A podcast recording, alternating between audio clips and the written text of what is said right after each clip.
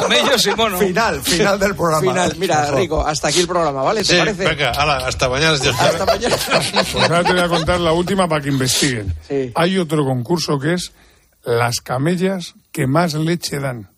Hay un concurso de ordeñar camellas y les ponen como los Esto- cubos de la basura ya no, que sacan. Esto ya, ya no, no. Esto ya. Claro. pues le voy a decir una es muy seguido, porque es que hay camellas que pueden dar, pero 30 y 40 Cuidado, le hacen un. Vladimir. Ah, pues eso, pues le eso. hacen un Vladimir.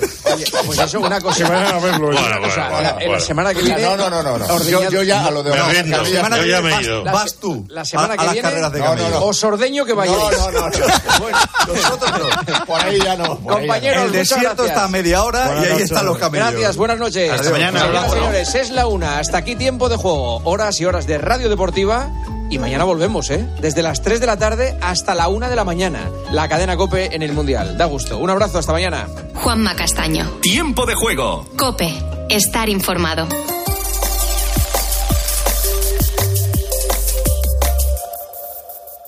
¿Tienes ganas de apostar en el próximo partido? Entra en winamax.es y aprovecha la mejor variedad de apuestas del mercado. Podrás ver las supercuotas del día y contar con las opciones del My Match y del Cash Out para hacerlo a tu manera. Winamax, no esperes más, la emoción a un solo clic.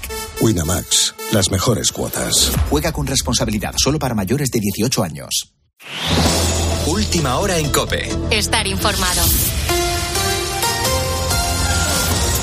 Buenas noches. Novedades en el envío de sobres con material pirotécnico a distintos puntos de España en los últimos días. Las primeras investigaciones apuntan a que procedían de Valladolid y de un mismo autor. Es lo que aseguran fuentes de la Audiencia Nacional, que podrían tener un mismo origen esos paquetes con pólvora y metralla enviados a Pedro Sánchez, Moncloa, las embajadas de Ucrania y Estados Unidos, además de a una empresa de Zaragoza que fabrica material de guerra y a la base de Torrejón de Ardoz, en Madrid.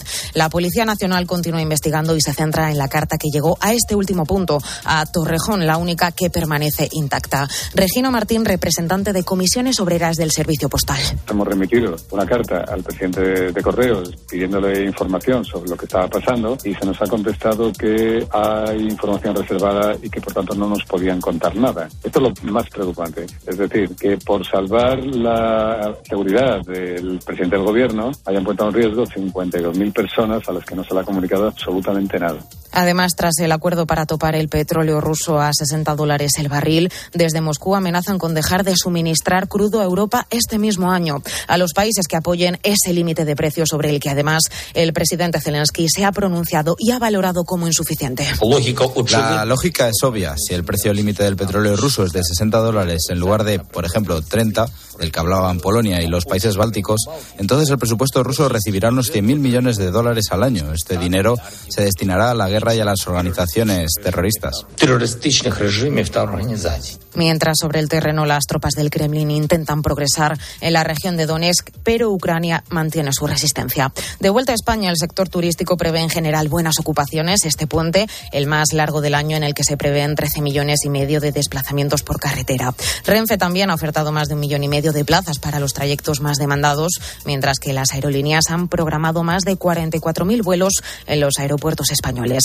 Barcelona roza una ocupación del 80%, Canarias lo supera, mientras que la capital está por encima del 70%, pero sobre todo se espera que las reservas de última hora empujen estos datos. Juan Carlos gestiona varios alojamientos en la Costa del Sol. A lo largo del mes de noviembre y, lo- y los días que llevamos de diciembre ha venido a ser de entre el 50 y el 60%, sobre todo por el turismo británico, nórdico y turismo de golf. Con los festivos del día 6 y 8 de diciembre, hasta ahora los, los datos que tenemos pues eh, se resalta pero muy poquito hacia al alza, a no ser que a última hora, bueno, pues nos, nos vengan las típicas reservas de las ofertas de última hora. Con la fuerza de ABC.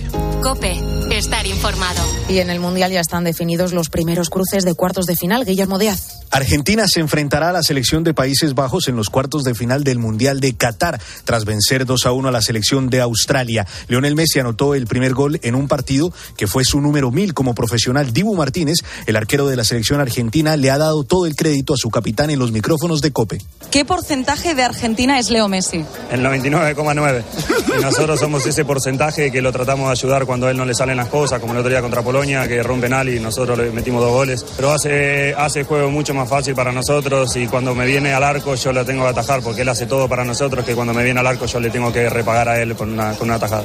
Hoy continúan los octavos de final con Francia, Polonia e Inglaterra-Senegal, partidos que podrás escuchar en tiempo de juego de la cadena Copia a partir de las 3 de la tarde. Y hoy vuelve el Criterium de Madrid con la presencia de- del dos veces ganador del Tour de Francia, Tadej Pogachar, y los grandes exponentes del ciclismo español.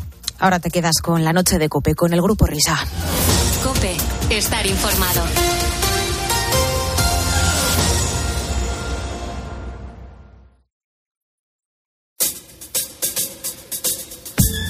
Señoras, señores, me alegro. Buenas noches. Comienza un programa de ilusión. Un programa que tiene un apoyo inconfundible por parte de la audiencia.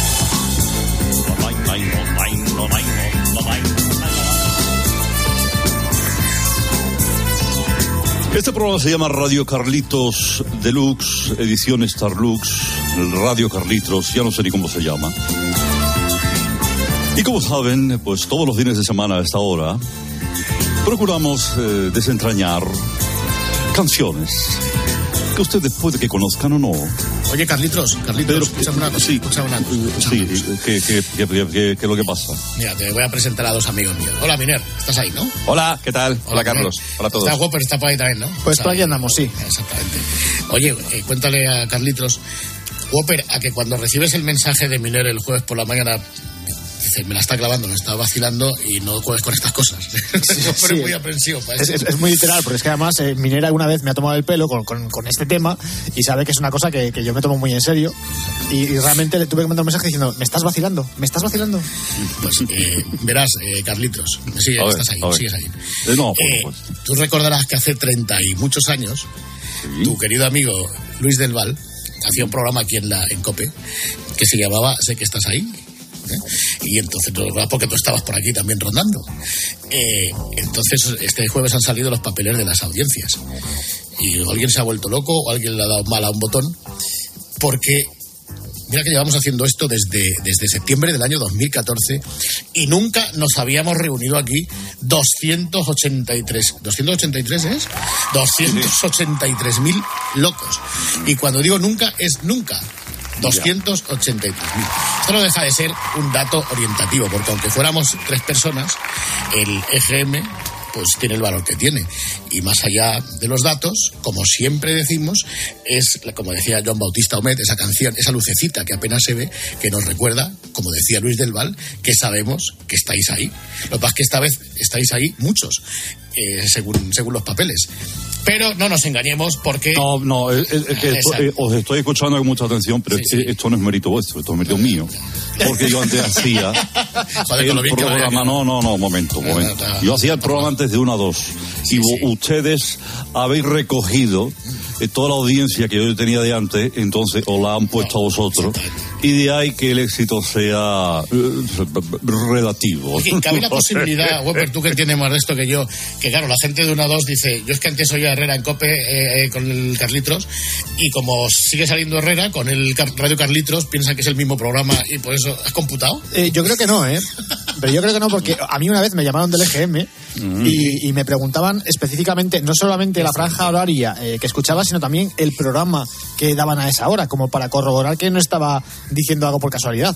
Entonces, eh, entiendo que la gente que, que ha salido en los papeles es gente que ha dicho que escucha la noche con el grupo Risa. Impresionante, O atención sea al que titular. no, que no tengo razón. Entonces Eh, no. A ver, yo creo que es por el Radio Carlitros. O sea, el- Carlitros, Carlitros, efectivamente. O sea, por la sección que estás haciendo desde que estás con nosotros en el programa. Claro, Anda. Eh, además, eh, el, yo, el- atención al titular para los que no lo sabéis, que pa- eh, pareció muy imposible. Al maestro Whopper le llamó el EGM. O sea, aquí hay. Al fijo, ¿no? Te llamó al fijo. Me llamó ¿no? al fijo hace ya unos cuantos años. Sí, sí, sí. sí, sí, sí. Me tuvo ahí tres cuartos de hora enganchado al teléfono preguntándome absolutamente de todo. Bueno, Carlitos, que muchas gracias, ¿eh? Por tu, No, por tu gracias a empujón. vosotros. Enhorabuena, chaval. ¡Vamos! ¡Ay, mi hermano! ¡Anda! Y sobre todo, y ahora en serio, a todos, a todos, muchísimas, muchísimas gracias. Porque si no estás tú, Miner no puede llevar al niño a la guardería, ni Whopper se puede comprar. Ordenadores. Qué demagogia. No, no, no es demagogia, es verdad. Es verdad, es Nosotros verdad. no comemos. Eh, Y, otra cosa, antes de dar paso a Pepe, que os quería comentar. Como ya vosotros sois muy listos y lo venís eh, comprobando a lo largo del día a través de las redes, etcétera. Bueno, bueno, lo que viene ahora, ¿eh? Lo que viene ahora. ¿Eh? Se acabaron ya las tonterías, ¿eh? Tantos años viviendo de esta chorrada de Laiva, ¿eh? ¿eh? Bueno, bueno, bueno, bueno, prepárense, abróchense los cinturones y entre tanto, ¡vamos, Pepe, vamos! ¡Hola, Comienza la noche del Grupo Risa. La de los insomnes, la de los borrachos, la de los colgados, la de los crápulas, la de los sonámbulos, la de los currantes, la de los amantes, la de los taxistas, la de los barrenderos, la de los pibones, la de los moscones, la del sonido hipersensible, la de la cadena Cope las horas más paranoicas de la radio española. Si no hay prórroga. La noche del grupo Risa. En la técnica, alguien habrá. En el control central, vete a saber. En la central de los anuncios, ni el tato. En la animación general, areucas. En la descoordinación, no hay ninguno. Más que nada porque en este programa no coordina nadie. La noche del grupo Risa.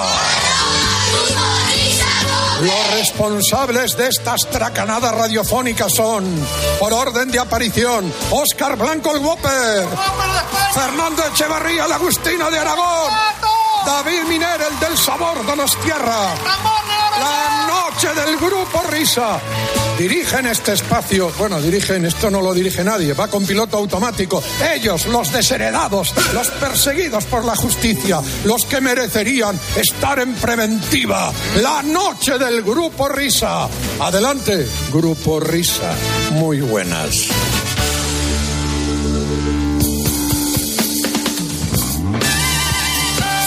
Pues señores y señores, tantos años haciendo esta voz del de la buena, fíjate, pues ya llevas esos 26, 27 años. Y yo que pensaba que la hacía bien, pero claro, que, luego se te va todo por el desagüe porque es que hemos encontrado otro, hemos encontrado otro que me cago en la mal, le he escuchado hacerla y es que es igual. Pero sabéis una cosa, que es que lo que pasa es que la, practica más. Porque está más acostumbrado, porque le, le, ha echado más horas. Le ha echado más horas, la tiene ensayada y claro, está haciendo el de la morena de que se levanta hasta esa cuesta. Entonces, así cualquiera. Claro, juega con ventaja. Vale, vais a escuchar, ya verás cómo ha, co ha cogido todos los matices, ¿verdad? Todos los registros de la, de la voz. A ver, José Ramón, buenas noches. Pues me ha costado mucho trabajo, ¿sabes? me ha costado mucho trabajo imitarte. Me cuesta trabajo imitarte, lo he intentado durante muchos años. Yo te, te imitaba y, y, decía, joder, cada vez me va saliendo mejor Fernando Echeverría, ¿no? Y yo lo iba intentando, lo iba intentando, lo iba intentando y me decían, sigue, sigue, sigue, que ya lo tiene medio conseguido, ¿no? Ahora lo he perdido un poco. Eh, bueno, no, que va, que va. Pero si además, escúchame, pero si, si, tú, yo no sé cómo al final no has trabajado tú aquí en, en, en, la COPE. Si tenías todas las credenciales, vamos a ver. Si me estudiaste los escolapios, si tu padre te quería para cura, si ya te sabes los siete pecados capitales, las virtudes teologales, las obras de misericordia, te convalidaban todas las asignaturas para, para entrar aquí. Y fui monaguillo, como Bustillo. ¿Sí? La verdad que sí, tenía absolutamente todo. Pero los caminos de Dios son inescrutables y tú sabes que escribe sí. torcido en renglones derechos. Que, que, que, que, digo yo, de la Morena, buenas noches, ¿eh? somos el grupo Risa. A ver si me aclaro yo con la voz. Está, estaba, estaba sospechándolo, sí, lo sospechado. que digo yo, ¿qué tal se te da ahora responder preguntas? Tú que siempre has tratado de, de buscar respuestas. Pues no creas que las encontraba siempre, pero me encuentro incómodo. Me pongo un poco más a, más a la defensiva, ¿no? Y, y, y, trato de dar juego, ¿no? Trato de dar juego, de decir, joder, pues sé que se pasa muy mal ahí, ¿no? Y intento decir algo, ser lo más sincero posible, no meter demasiado la pata. Tampoco lo pienso tanto como lo estoy diciendo ahora, ¿no? Pero vamos, eh, no es el, el, sitio en el que yo me encuentro más, más a gusto, ¿no? Bueno, pero tú sabes que esto, esto va sin anestesia, oye. ¿eh? No hace falta, esto es fácil, fácil, fácil. Por ejemplo, a ver, yo qué sé, ¿te, ¿te has merendado muchos partidos del Mundial o lo justo y necesario que es nuestro deber y salvación? Pues eh, lo justo y necesario que es nuestro deber y salvación y en peligro de muerte si se ha de confesar. A ver, he visto los partidos de España, he visto a Francia, que el partido en Dinamarca me, me, me gustó muchísimo, y no creas que he visto mucho más. Eh, ten en cuenta que eh, ahora estoy muy enganchado a, a Peter Pan, a todas, todas, las de, de Walt Disney, sí. a, tener un niño de, de, dos años te condiciona mucho. ¿eh? Por cierto, ¿qué te parece la cosa esta de Luis Enrique del Twitch, este, esta fórmula alternativa aparte del periodismo convencional? No lo, he, no lo he oído, ¿eh? no, lo, no, no lo he escuchado. Sé que, vamos, he leído que, que iba, a ten, iba a dar unas charlas, no sé si antes o después de los partidos. Mm, Bueno, me, me parece bien, a lo mejor es una manera de ensayar, ¿no? Porque él, él siempre ha tenido un, un rechazo hacia la prensa que tampoco he entendido muy bien. Yo recuerdo que en el 94 eh, era amigo de Paquito González, joder, en el, en el Mundial de Estados Unidos y que, y que vino al, programa que hicimos allí una noche en, en Chicago y, y estuvo agradable y estuvo bien, ¿no? Luego, pues, ya cuando se fue al Barça, eh, ya, ya se produjo un distanciamiento y, y yo creo que no sé por qué él ha, um, cogido una especie de, de fobia hacia la prensa. Yo creo que la prensa con él se ha portado bien en momentos muy concretos y, y muy delicados. La prensa le ha tratado con, con cariño y con mucho respeto, ¿no? Pero bueno, te- tendrá sus razones, tendrá sus, sus psicólogos que le aconsejarán y, bueno, yo no- desde luego no, no me parece muy acertada esa, esa postura, ¿no? Creo que ellos hacen un trabajo, nosotros hacemos otro y que siempre que ha habido una selección que ha, ha tenido un- una comunión con la prensa, ha tenido una comunión con, con los aficionados y eso siempre ha acabado bien. Y siempre que ha habido un, seleccionador, o cuando se han enquistado las cosas entre el seleccionador, la prensa, termina por enquistarse también entre la gente, y ya termina por crearse un mal ambiente, ese mal ambiente se traduce en una presión extra a lo- a los futbolistas y acaba mal. Con Del Bosque nunca hubo estos problemas. Y aquello que acabó muy bien, incluso con Miguel Muñoz tampoco. Y, y llegamos casi a unas semifinales de México, ¿no? Pues te has perdido, te has perdido lo de Luis Enrique, eh, porque yo creo que para ti hubiera resultado fascinante pues comprobar que, escucharle decir que duerme en tanga y que por las noches se cenan seis huevos. Este te deja sin gallinas, ¿eh? Esto es un gallinero entero. Hay que echarle huevos, ¿eh? Joder. Hay que, hay que echarle, hay que echarle. ¿Qué tal andamos de tomates este año? Ayer ya los últimos, ya, ya la, ha empezado a hacer frío y, y ya mal, pero espinacas muy bien, si quieres te, te mando, ¿eh? Y de judías verdes, incluso todavía me quedan algunos guisantes que están, que están saliendo bastante buenos, ¿eh? Bueno, tú eh, habla con nuestro representante que tiene todas nuestras direcciones, que es Roberto Gómez, y... Buenas noches. Buenas noches, Bobby, y nos quedamos sin espinacas. Buenas noches, buenas noches, Fernando. Buenas noches, Grupo Richa. José Ramón, buenas noches. ¿Qué pasa? Un fenómeno, fenómeno, José Ramón. Entonces, eh, de, de- de tomates andamos bien, ¿no? Tú lo sabes, tú lo sabes, Sí, estamos sí, mandando sí, camiones sí. para Bruselas. Yo creo que habéis, yo, yo creo que habéis empezado mal la entrevista porque teníais que haber empezado a hablar de Alalpardo, no, que que es sí, la localidad más bonita. Está muy bien Brunete, pero Alalpardo es José Ramón. Premio Esto no Alalpardo. esto no sabe ninguno dónde está. No tiene ni ¿Cuándo le puñetera a idea. A Fernando, a David y a Oscar, ¿cuándo les vas a dar el, el, el- premio de la Espérate, José que yo me estoy sacando el carnet. Voy por el teórico. Y ya cuando me recorra la, la comunidad ya te digo, ya te cuento. Entonces está, está- pero bueno, tú querías, tú querías ser piloto. Eh, Si no hubieras sido, he leído que si no hubieras eh, sido dedicado a la radio, te hubieras dedicado a la radio, habrías sido piloto. Exacto, o sea, sabes que es mi vocación frustrada. Eh, ¿Qué te iba a decir? ¿Cuán- ¿Cuántos mundiales en tu palmarés? Uf, no los he contado. Empecé en el de, empecé haciendo el de, el de España sin acreditación. Luego ya en el, en el 86 fue en México, ese sí, ya el de Italia 90, el, el 94 Estados Unidos, luego el, me parece fue el, el de Alemania, Corea, en todos, pero bueno, no he ido a todos. Al de, al de Corea, por ejemplo, no, no, no fui, ¿no? Está muy lejos eso. Está lejos, está lejos, sí. Y comen perro y... sí, sí, Oye, sí, José sí. Ramón, eh, ahora que, que mentas eh, el Mundial de, de España 82, creo que tienes una anécdota buenísima en un hotel de concentración de la selección Sí, italiana. la ¿no? mesa, así que es te el metiste. periodismo, escondido. Cuéntala, por favor. Sí, fue- a ver, yo, eh, yo no estaba acreditado en ese, ni Lama tampoco. Eh, Héctor del Mar hacía las transmisiones con Antonio Somoza, que era un chico de Sevilla, y Roberto Gómez, por supuesto, que hacía el, el vestuario, ¿no? Y era, era, Vestuario, sí, sí, sí. sí. era, eso era el cartel de la prensa. Y en, el último partido, el partido que se jugaba en el Bernabéu, era la final Alemania-Italia, y nosotros, evidentemente, pensábamos que iba a ganar Alemania de calle. Y, Roberto, ¿te acuerdas que tú decías, eh, yo soy íntimo amigo de Stilike y de Breiner y los Sí. otros"? De todo, de todo, de Schumacher, de todo. Yo era íntimo amigo de todos, ¿sabes por qué? Porque era el mejor todos. portero de la historia, sí. Yo, Sí, de- yo bueno. lo conocía a Entonces, todos, sí, sí, sí. No conocía a todos, a todos los metí yo en la selección. A todos. Ahí, ahí, ahí, porque fueron becarios tuyos. Roberto eh, dijo, joder, pues eh, en en- la selección de Alemania estaba en el, en el, en el hotel Villa de Barajas y la selección italiana estaba en el hotel Alameda.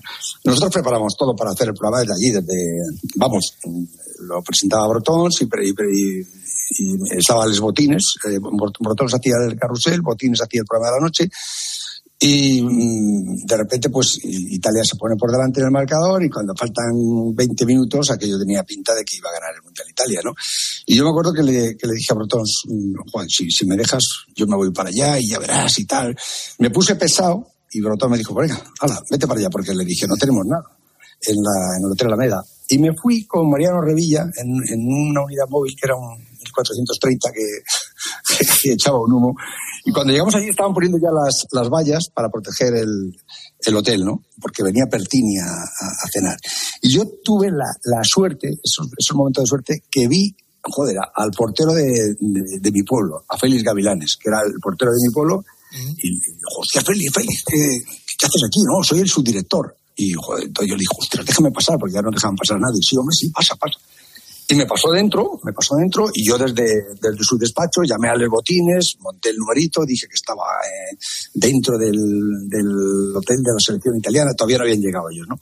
Entonces le dije a, a Félix que me enseñara dónde iban a cenar, me bajó abajo, era un salón de, que eran mesas de cuatro, pero eran em, bancos de dos, ¿sabes? Eh, un, banquito de dos, una mesa y otro banquito de dos. Y, bueno, había una mesa central donde se supuestamente iba a cenar Pertini, con las autoridades que vinieran y había otra mesa donde estaba toda la vajilla toda- y, un, y un teléfono gris. Entonces, joder, yo le decía a, a, a Félix, joder, déjame, déjame que... No, no, no, te tienes que marchar, te tienes que marchar. Vinieron a llamar a Félix en esos momentos porque llegaba la selección italiana y yo, yo cogí y me metí bajo la mesa, debajo de la mesa esa porque que había un teléfono gris y cogí el teléfono gris, me le metí para abajo, tenía un botón blanco, yo di al botón blanco y vi que daba línea y me quedé ahí aguantando. Y le llamé a Botines, le dije, mira, me he metido bajo la mesa, nada, tú aguanta, ay, aguanta, aguanta. Y joder, yo aguanté, pasó media hora, tres cuartos de hora, ya vi que en- entró la Guardia Civil porque yo veía por las botas negras de los guardias civiles por ahí pasando a, a vigilar. Joder, yo pensaba que en cualquier momento levantarían el faldón de la mesa y me pegarían cuatro hostias y me sacarían de allí, ¿no?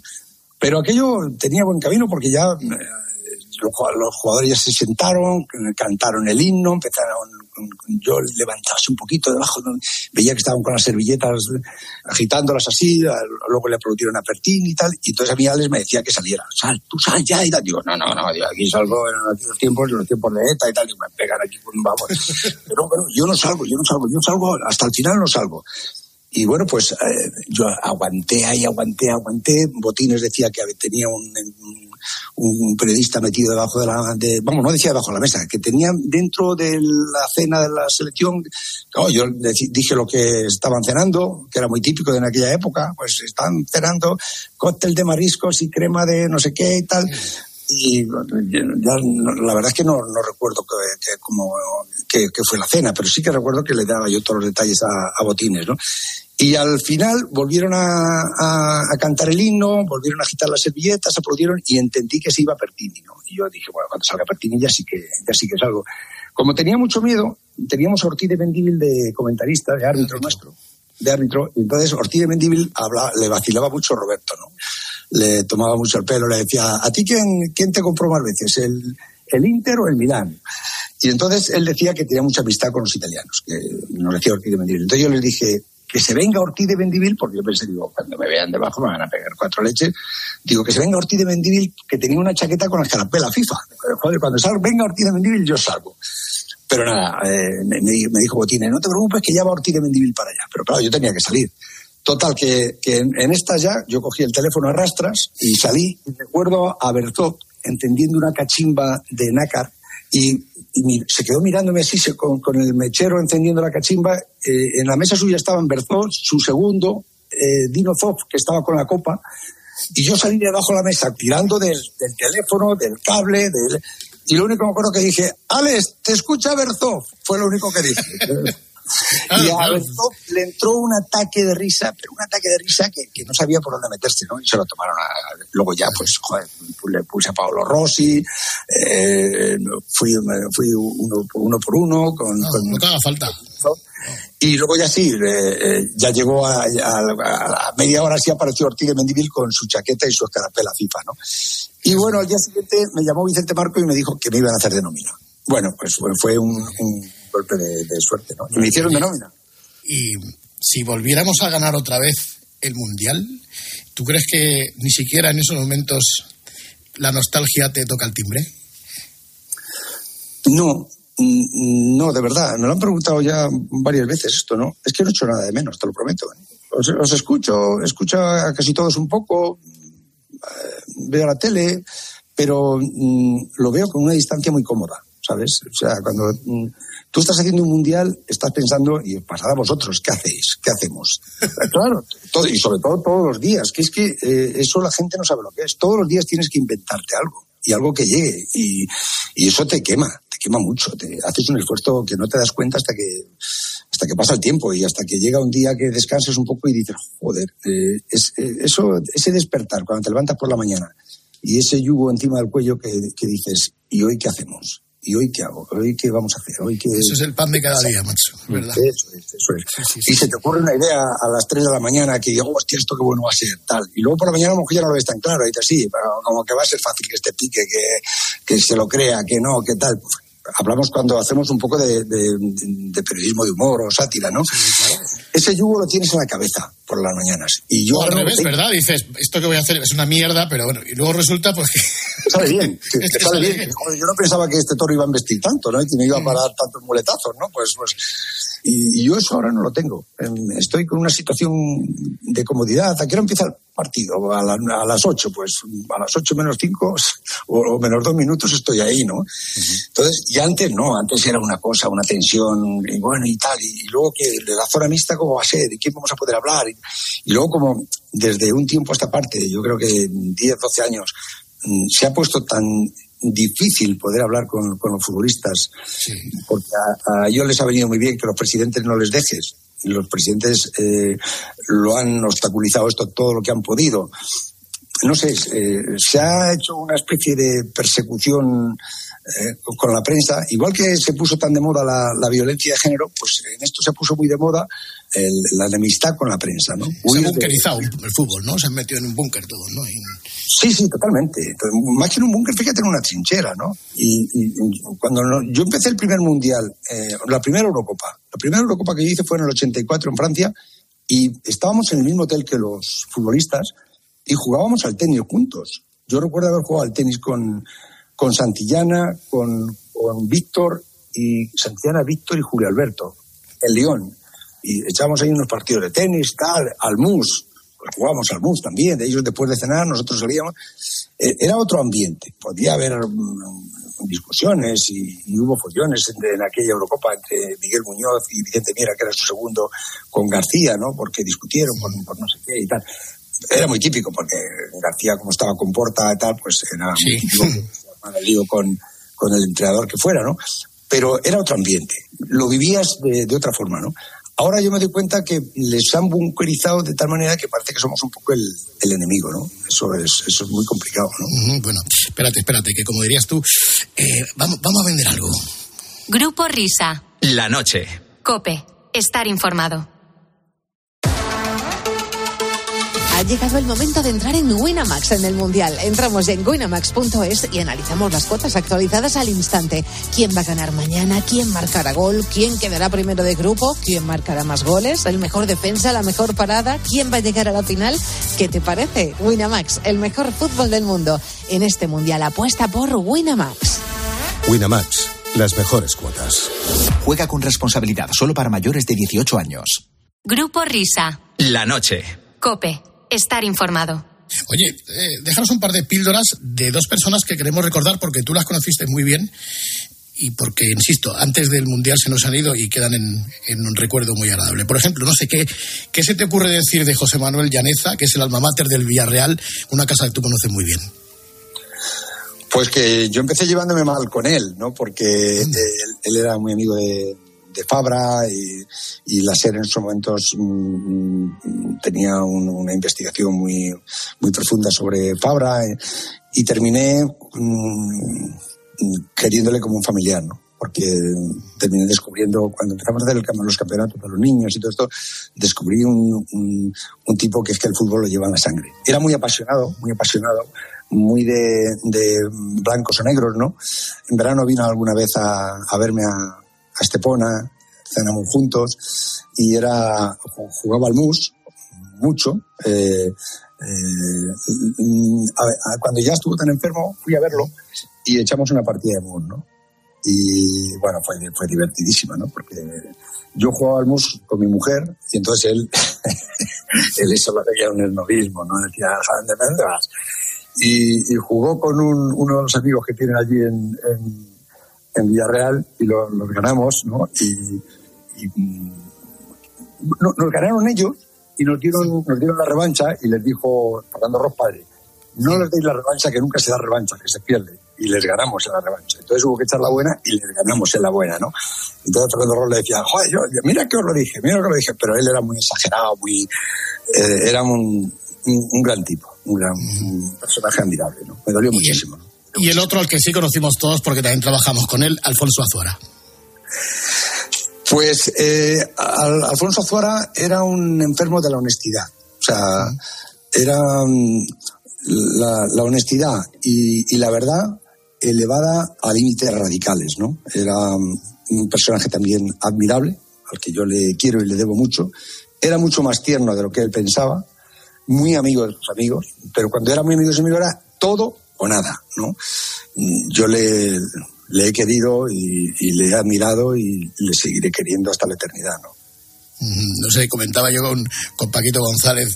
Digo, ya verás cómo se ha encontrado por ahí arriba con Luis Aragonés. Y me decía Paquito, joder, si, si ves Sí. que va a llover cuando está tronando, es que se han encontrado. Sí, sí, sí, sí. No, Sa- San Pedro le- ya les habrá llamado la atención más de una vez, ¿no? Ya, que pero- no, que no, que no, que no, que no. Que sí, que sí, que sí.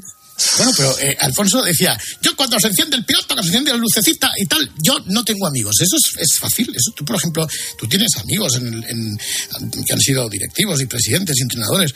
Cuesta eh, Bueno, Al- Alfonso era, en eso era muy radical, pero ni siquiera Alfonso se puede permitir eso. Ninguno nos podemos permitir decir que no tenemos amigos cuando se enciende el piloto rojo. Porque a lo mejor no tienes amigos, pero tienes padre, tienes madre, y tienes hermanos. Y, no, todos tenemos. eh, a ver, yo de alguna vez discutía con él sobre la objetividad. Yo le decía, mira, la objetividad no existe. La objetividad es una línea tan fina que o, o te pasas o no llegas, ¿no? En la- en- sobre la misma objetividad no se, no se mantiene nadie, ¿no? Todos, en cada uno contamos las cosas de una manera, de una forma, y a cada uno nos condicionan una serie de cosas, ¿no? Lo que existe es la, la aproximación a la objetividad. Tú te aproximas más que otros. Eso, eso sí puede ser, más que otro. Pero la objetividad total no. Y Alfonso tenía amigos. Tenía a mi amigo, mi amigo Luis Perejil, que siempre decía Arlaño, te ha quitado la novia. Luis Perejil era uno de mis mejores amigos y Alfonso le tenía una fe rotunda, le tenía una fe porque le quería horrores, ¿no? Y con Luis era incondicional, ¿no? Porque uf, Alfonso con el, con el, el abogado que tenía que tenía prisa, Diego Córdoba, a Diego Córdoba lo quería, bueno, lo quería con, con, con locura, ¿no? Y, y porque Alfonso no sabía nunca si realmente su vocación era periodista o abogado o juez, porque era una mezcla entre, entre las tres. Sí, sí, sí. Él, de repente hacía, hacía de fiscal y se ponía en el, en el papel de fiscal y era el más duro, ¿no? De repente se ponía como juez y, y da- dictaba sentencias. Y de repente era abogado y defendía a muerte, ¿no? Bueno, él de hecho hizo derecho. Era un personaje muy... muy un personaje, Alfonso era un personaje. De todas maneras, por ejemplo, eh, Florentino y tú sois amigos. Entonces, Florentino, pre- presidente Florentino, buenas noches. ¿Qué tal, amigos? Muy buenas noches. Cuéntanos el, el mayor aprieto en el que te ha puesto de la Morena en una entrevista. Hombre, José Ramón, José Ramón es un amigo, siempre me ha tratado muy bien en las entrevistas. Hola, José Ramón, buenas noches. Hola, buenas noches. No, pero hubo, hubo una entrevista en la que me puso entre la espalda y la pared. Cuando, pero ¿Tú te acuerdas cuando me preguntaste eh, eh, si, si, si me había mamado alguna vez, si había fumado porros? Eh, y, y sobre todo cuando me preguntabas de baloncesto, De baloncesto, pedazo de mamón. ahí va. Claro, ay, ay, ay. Cuando me preguntabas de baloncesto, cuando lo de Cambala, que, que se hable con Balán. Hablando de baloncesto, él y yo, eh, era... Uf, Ah, Ahora, ¿cómo, se hace cuando alguien que es amigo tuyo mantienes una red cordial? Florentino, mira que era difícil meterle el tenedor ¿eh? en las entrevistas.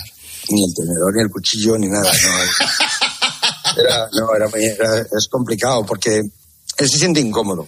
Se siente incómodo. No lo sé por qué, porque, a ver, dentro de Florentino hay un personaje al que yo públicamente no he llegado nunca, que es tierno, que cuando le hablas de su mujer se emociona, cuando le hablas de Pitina se emociona, pero mm, si se lo dices en una entrevista se levanta y se va. Porque mm, lo lleva muy mal, ¿no? Pero mm, él es, es tierno, con, con sus nietos le he visto y, se deshace, ¿no?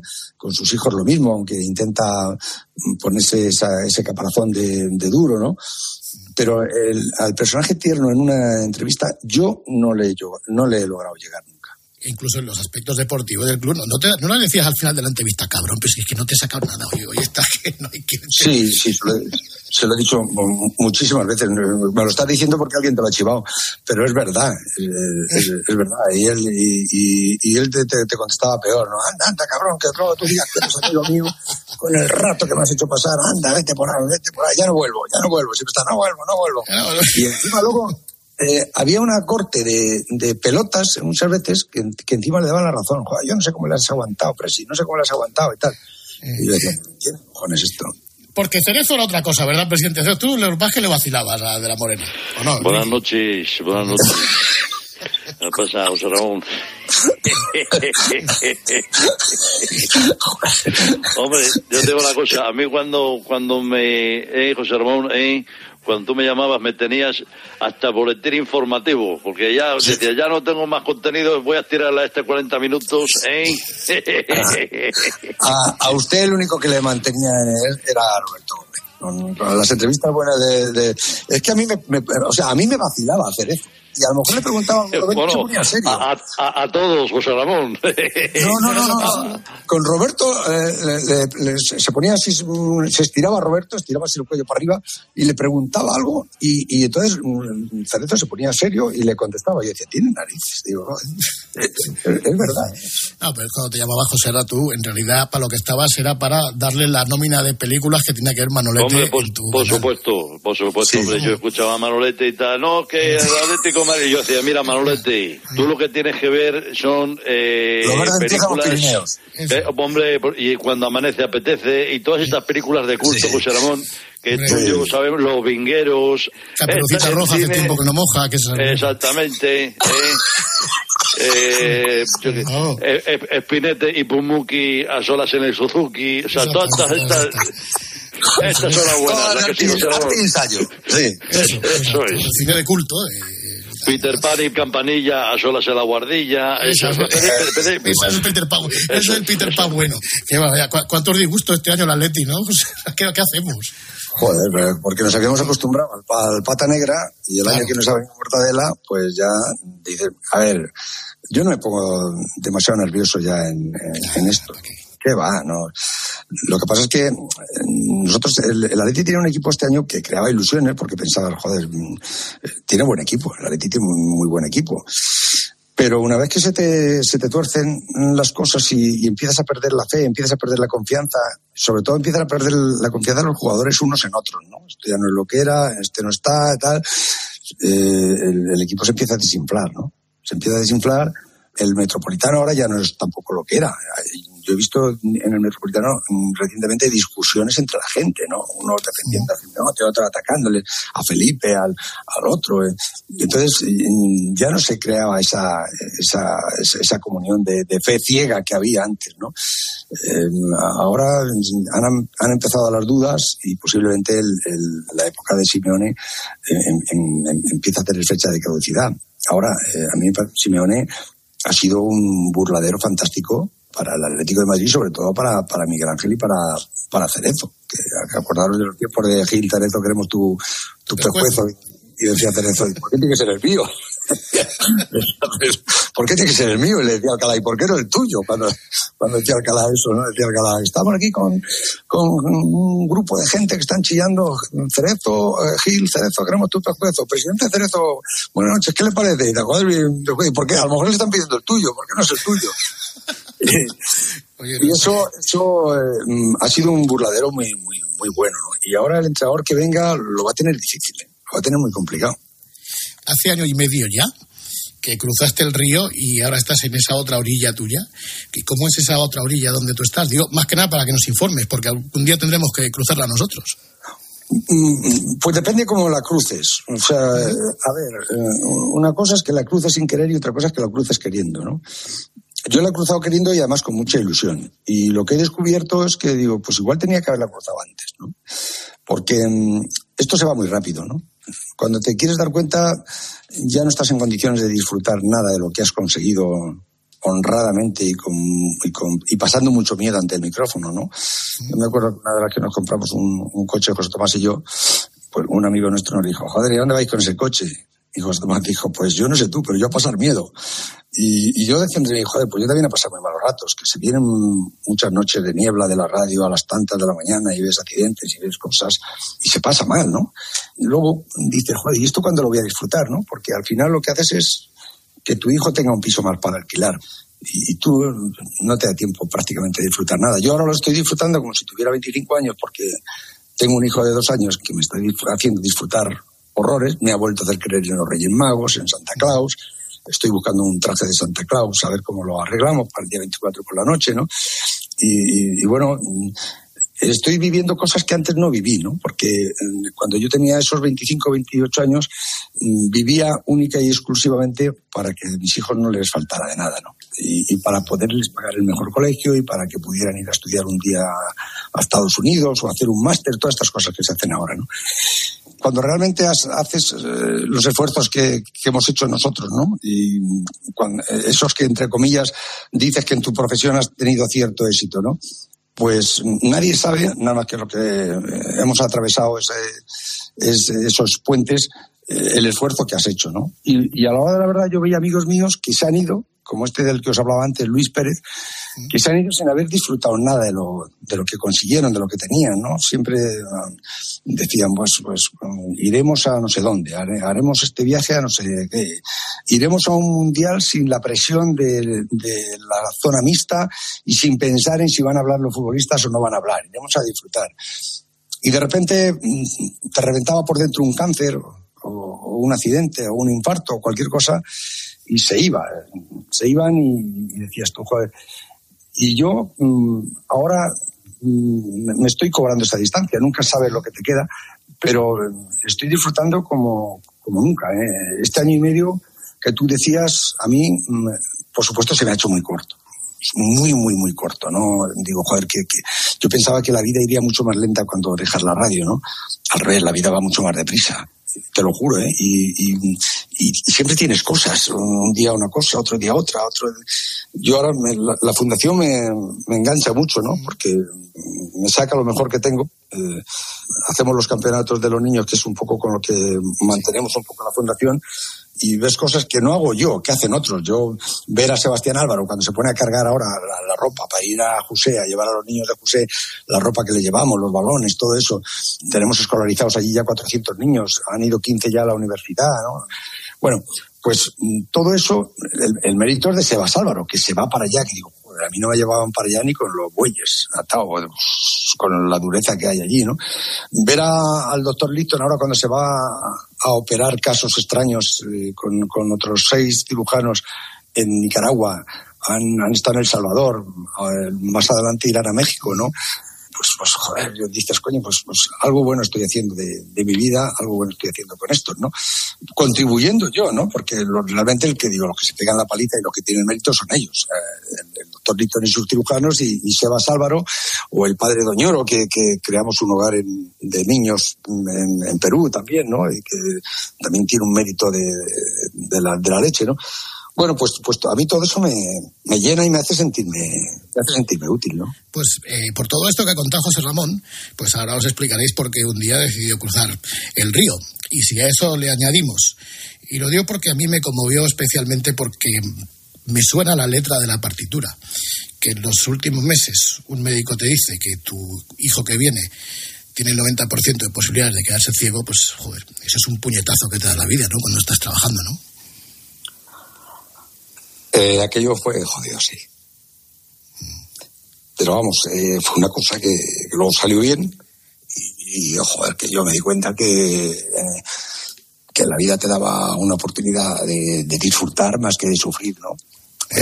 Primero, mm, yo al principio no acabé de creérmelo del todo, ¿no? Porque mm, mi mujer lo llevó muy mal. Yo llegaba a la radio y me encontraba un drama.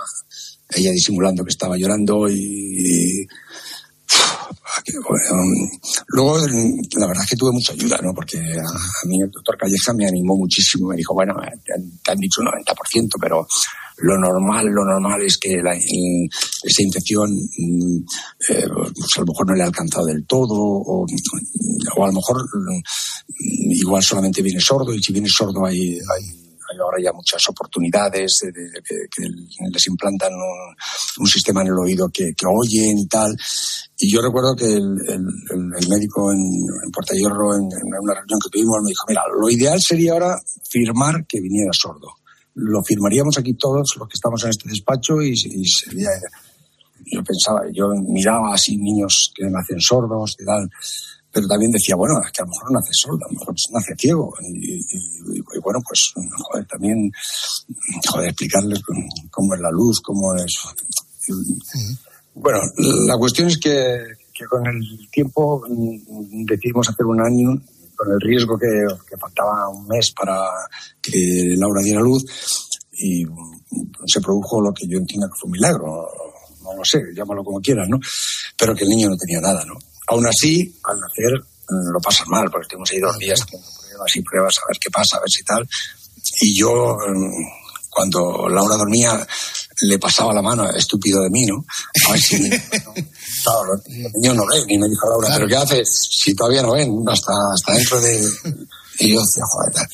Y bueno, pues el niño ahora yo le llamo el vaquilla porque pues, se lleva por delante todo lo que hay en casa. Es la alegría de la casa, pero, pero es, es, es más hiperactivo que, que su padre, ¿no?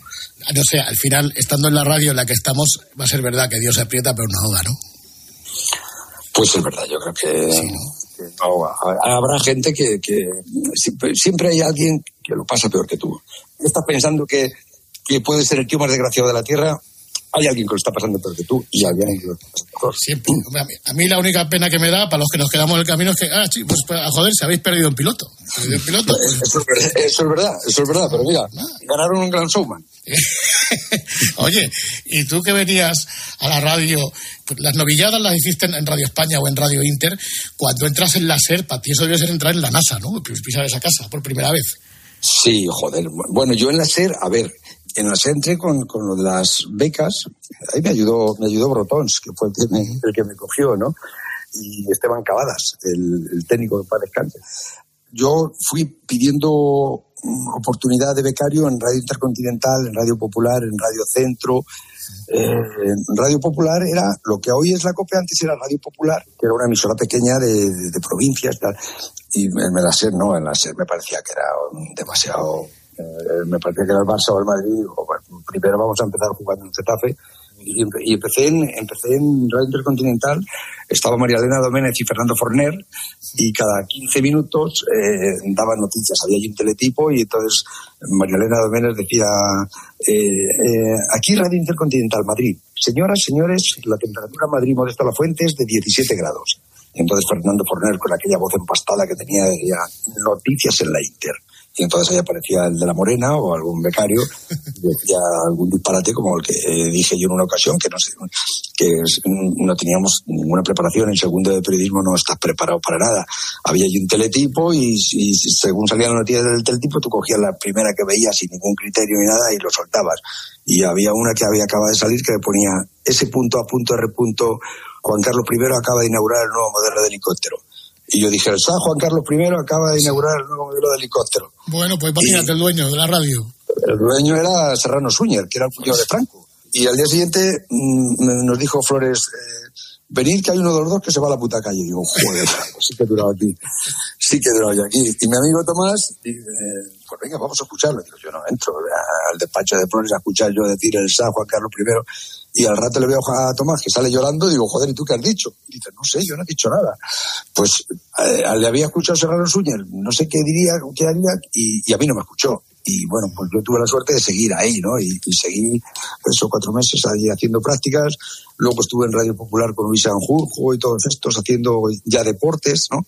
Y luego ya fue cuando me presenté a las, a las becas que hacía Caja Madrid en, en la SER, donde pues tuve un golpe de fortuna también, ¿no? Porque era el momento en que se acababa de ir parado, necesitaba un chico para, para matinar, que llegara a las 3 de la mañana, porque eh, eh, después del golpe de, el intento de golpe de estado de, de Tejero, eh, a Iñaki, que estaba en televisión española, lo, lo, lo echaron de televisión y volvió a la SER y empezó a hacer un programa que se llamaba Aquí la SER. Empezaba a las 6 de la mañana, necesitaban un chico de deportes y su hermano Ramón, que a mí me tenía cierto cariño, pues me, se lo recomendó a Iñaki y ahí empecé, ahí empecé. A la. ¿Cómo es, la, ¿Cómo es la cosa esa? Porque claro, tú en- entras en la SER justo cuando, cuando García se estaba marchando. ¿Eso de que le haces tú las maletas a García? Eso es verdad. Ya te digo que yo entraba muy temprano. Yo entraba a las 3 de la mañana y estaba hasta las 9 menos cuarto que empezaban los porretas. Eh, pero yo eh, em- me empalmaba con otro turno, ¿no? Con otro turno que era el que empezaba a las 9 hasta las 2 y media de la tarde que empezaba el informativo, ¿no? De 2 a 2 y media eh, estaba el- el- los deportes que los hacía Pepe Domingo con, con Manuel Lorenzo, eh, el, el célebre abuelo Porretas, ¿no?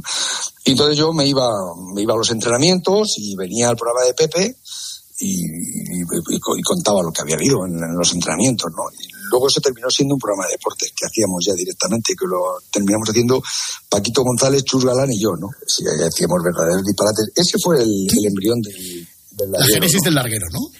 Sí, porque yo pensaba, digo, joder, a estas horas no nos escucha, ¿quién nos escucha a estas horas? A las, a las 3 de la tarde, digo, pues seguramente nos escucharán señoras que están recogiendo la cocina. Y hacíamos un programa más, más desenfadado. Eh, No hablábamos demasiado de la defensa en zona ni del. Ni del bloque bajo y el bloque alto. Eso es, eso es.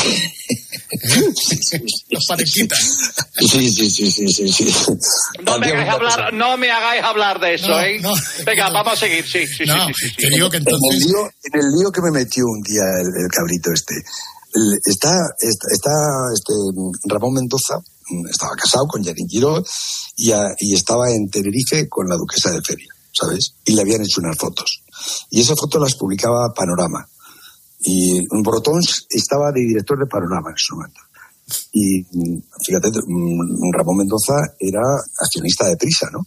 Sí. Y me llama, y Roberto estaba, eh, entraba, me parece que desde el entrenamiento de la Atlética entrenaba a las dos y media de la tarde. Y, y me llama Roberto y me dice el cabrito, dice, bueno, ¿qué? ¿Cómo está el panorama? ¿Cómo está el panorama? Para que yo entrara al trapo, ¿sabes? Y, terminamos entrando al trapo. No, terminé entrando al trapo porque el, técnico que, había en, la SER era Moncho Esteve. Entonces yo recuerdo que le dije a Moncho, ya verás qué fotos, Moncho. Pero entonces Mendoza lo entendió como que se lo decía a él, ¿no? Y Mendoza llamó a Polanco. Y, y Polanco, en una convención de directores, le llamó a Relaño. Y le dijo a Relaño, pero estos animales que están diciendo, que han dicho, qué tal. A mí me llamó Relaño, pero ¿qué has dicho? ¿Qué tal? Porque el Polanco es verdad que decía una cosa, los temas personales, que cada uno haga lo que quiera. Ahí no soy quien para...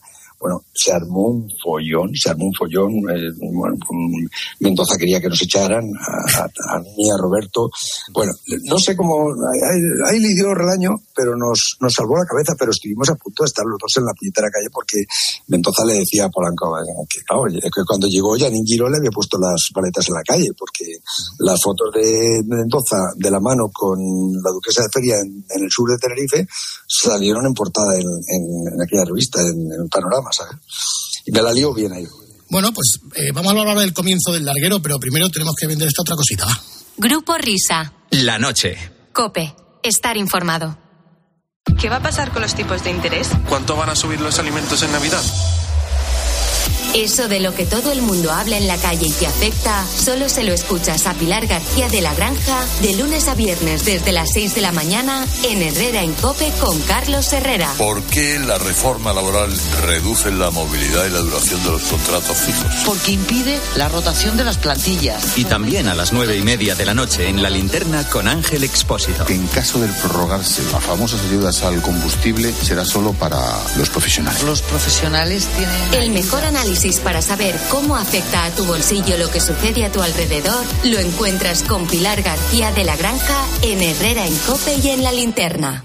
¿Tienes más ganas de mundial? En Low Play tenemos las mejores slots de fútbol y casino en vivo. Te esperan más de 2.000 juegos. Regístrate en lpcasino.es y márcale un gol a la suerte. Rápido, seguro y fiable. Dale al play con lpcasino.es. Solo para mayores de 18 años. Juega con responsabilidad. Grupo Risa. La noche.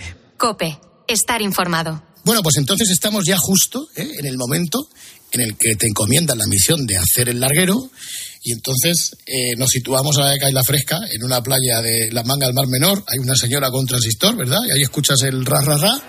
Una botella gigante de Fanta, eh, los tres niños por allí y tal, y un pedazo de transistor inmenso, y escuché el ra, ra. Yo lo había oído ya, pero ahí, al escuchar ese, es que significaba todo lo que yo entendía, que que hincha tú eres el mejor escuchando el transistor, ¿no? Porque siempre decían, no, no, el fútbol más puro es el balón, no, en el fútbol lo más puro es el hincha. En el fútbol que paga, que mantiene, que sufre, que, que disfruta. A mí me parece que lo mejor del fútbol son, son los aficionados. La sintonía José Ra casi te la echan para atrás. Hay que decir que son dos expertos en música, eh, expertos acreditados como Relaño y sobre todo Manolo Lama, que, que te ha escuchado discos toda, toda la vida. Sí, no les gustaba, el año de la mano no les gustaba. Yo no la entendí nunca, niño. Yo creí que a este no le sacabais. A esto le sacamos de vez en cuando, José Ramón. Esto, Sí. esto, está clavado, está clavado. Yo pensaba que, yo pensaba, digo, mira, con Lama no ha habido cojones porque no, no, la, no la han logrado imitar, no. Pues Bueno, me llamaron, sí, me llamaron aquel mediodía. Entonces yo le decía, ¿pero por qué? ¿Por qué? Y, decía el dueño, joder, es que te van a tirar piedras, joder, es que te estás riendo de, de- de la gente, es que, es que eso no se puede hacer, ¿no? Y fuimos discutiendo hasta que llegamos a la puerta de la radio, nos encontramos con Del Cader, y ellos habían venido por una acera, yo por otra, de la Gran Vía, nos juntamos al cruzar la calle, y nos, nos dijo Del Cader, ¿qué tal? ¿Qué? No sé qué. ¿Qué? ¿Dónde vais? Digo, pues a, a escuchar la sintonía, que a esto no les gusta. Y entonces mm, dijo vente conmigo, vamos a escucharlo tú y yo. Y mm, llegamos allí en una cabina, mm, la pusimos y yo ya les había dicho que si no, que si no entraba esa sintonía yo no hacía el programa. De hecho, hay un órdago cas- casi de farol, porque, ostras, imagínate, ¿no? Si el primer día que habíamos anunciado ya no lo, no lo hago, y me dijo Del Cader, a mí la sintonía me parece perfecta. Ya está. Problema. De todas formas, joder, nos queda la mitad de nuestras vidas por contarnos. Tenemos que quedar otro día porque ya estamos entrando en los años 90 y vienen las etapas pirenaicas. Porque aquí unos eran de García, otros eran de La Morena y luego estábamos los muy cafeteros que hemos roto radios, transistores de radio, oyendo lo que decía García. García con Clemente. Clemente dice una burrada. Cambia al otro lado que va a empezar el barco en la niebla. A ver a qué hora empieza el barco en la niebla. Hoy es un programa, grababas el otro. Nos habéis vuelto locos a todos los oyentes. De todas maneras, yo creo que si, si tienes a bien, nos vamos a ocupar de esa otra época porque nos queda la mitad, tío. Entonces, de todas Venga, maneras, la última. esa, esa la dejamos para otro día, ¿eh? Esa la dejamos para otro día. De todas maneras, si tú pudieras hablar eh, con aquel de la Morena de hace 30 años, con su punto de, de- de- de insolencia, con, de piloto suicida, ¿verdad? ¿Qué, qué te gustaría haberle dicho?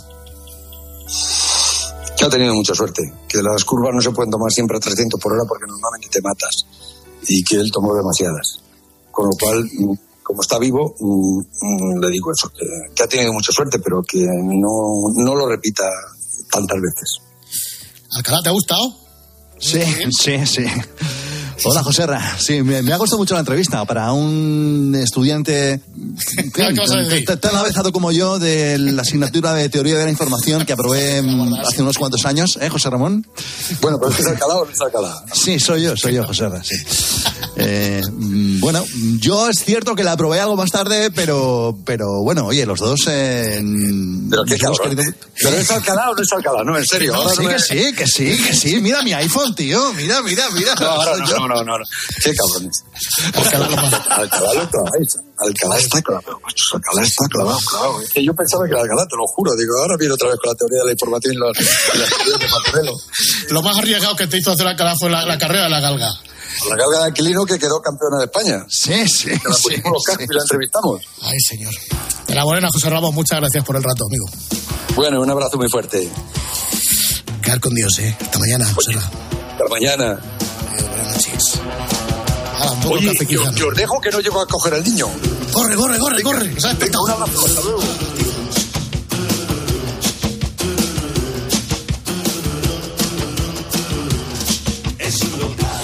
Juro que nos daba para otra hora. Tenemos, vamos, media entrevista sin hacer.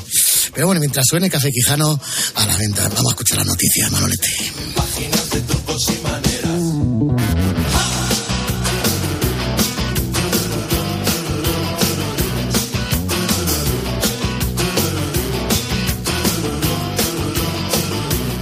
Se abre la puerta, se hace la niebla.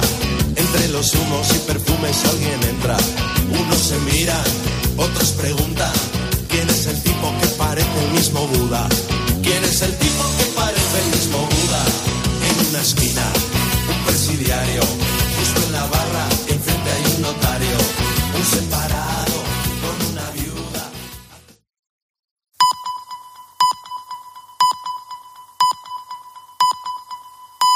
Las dos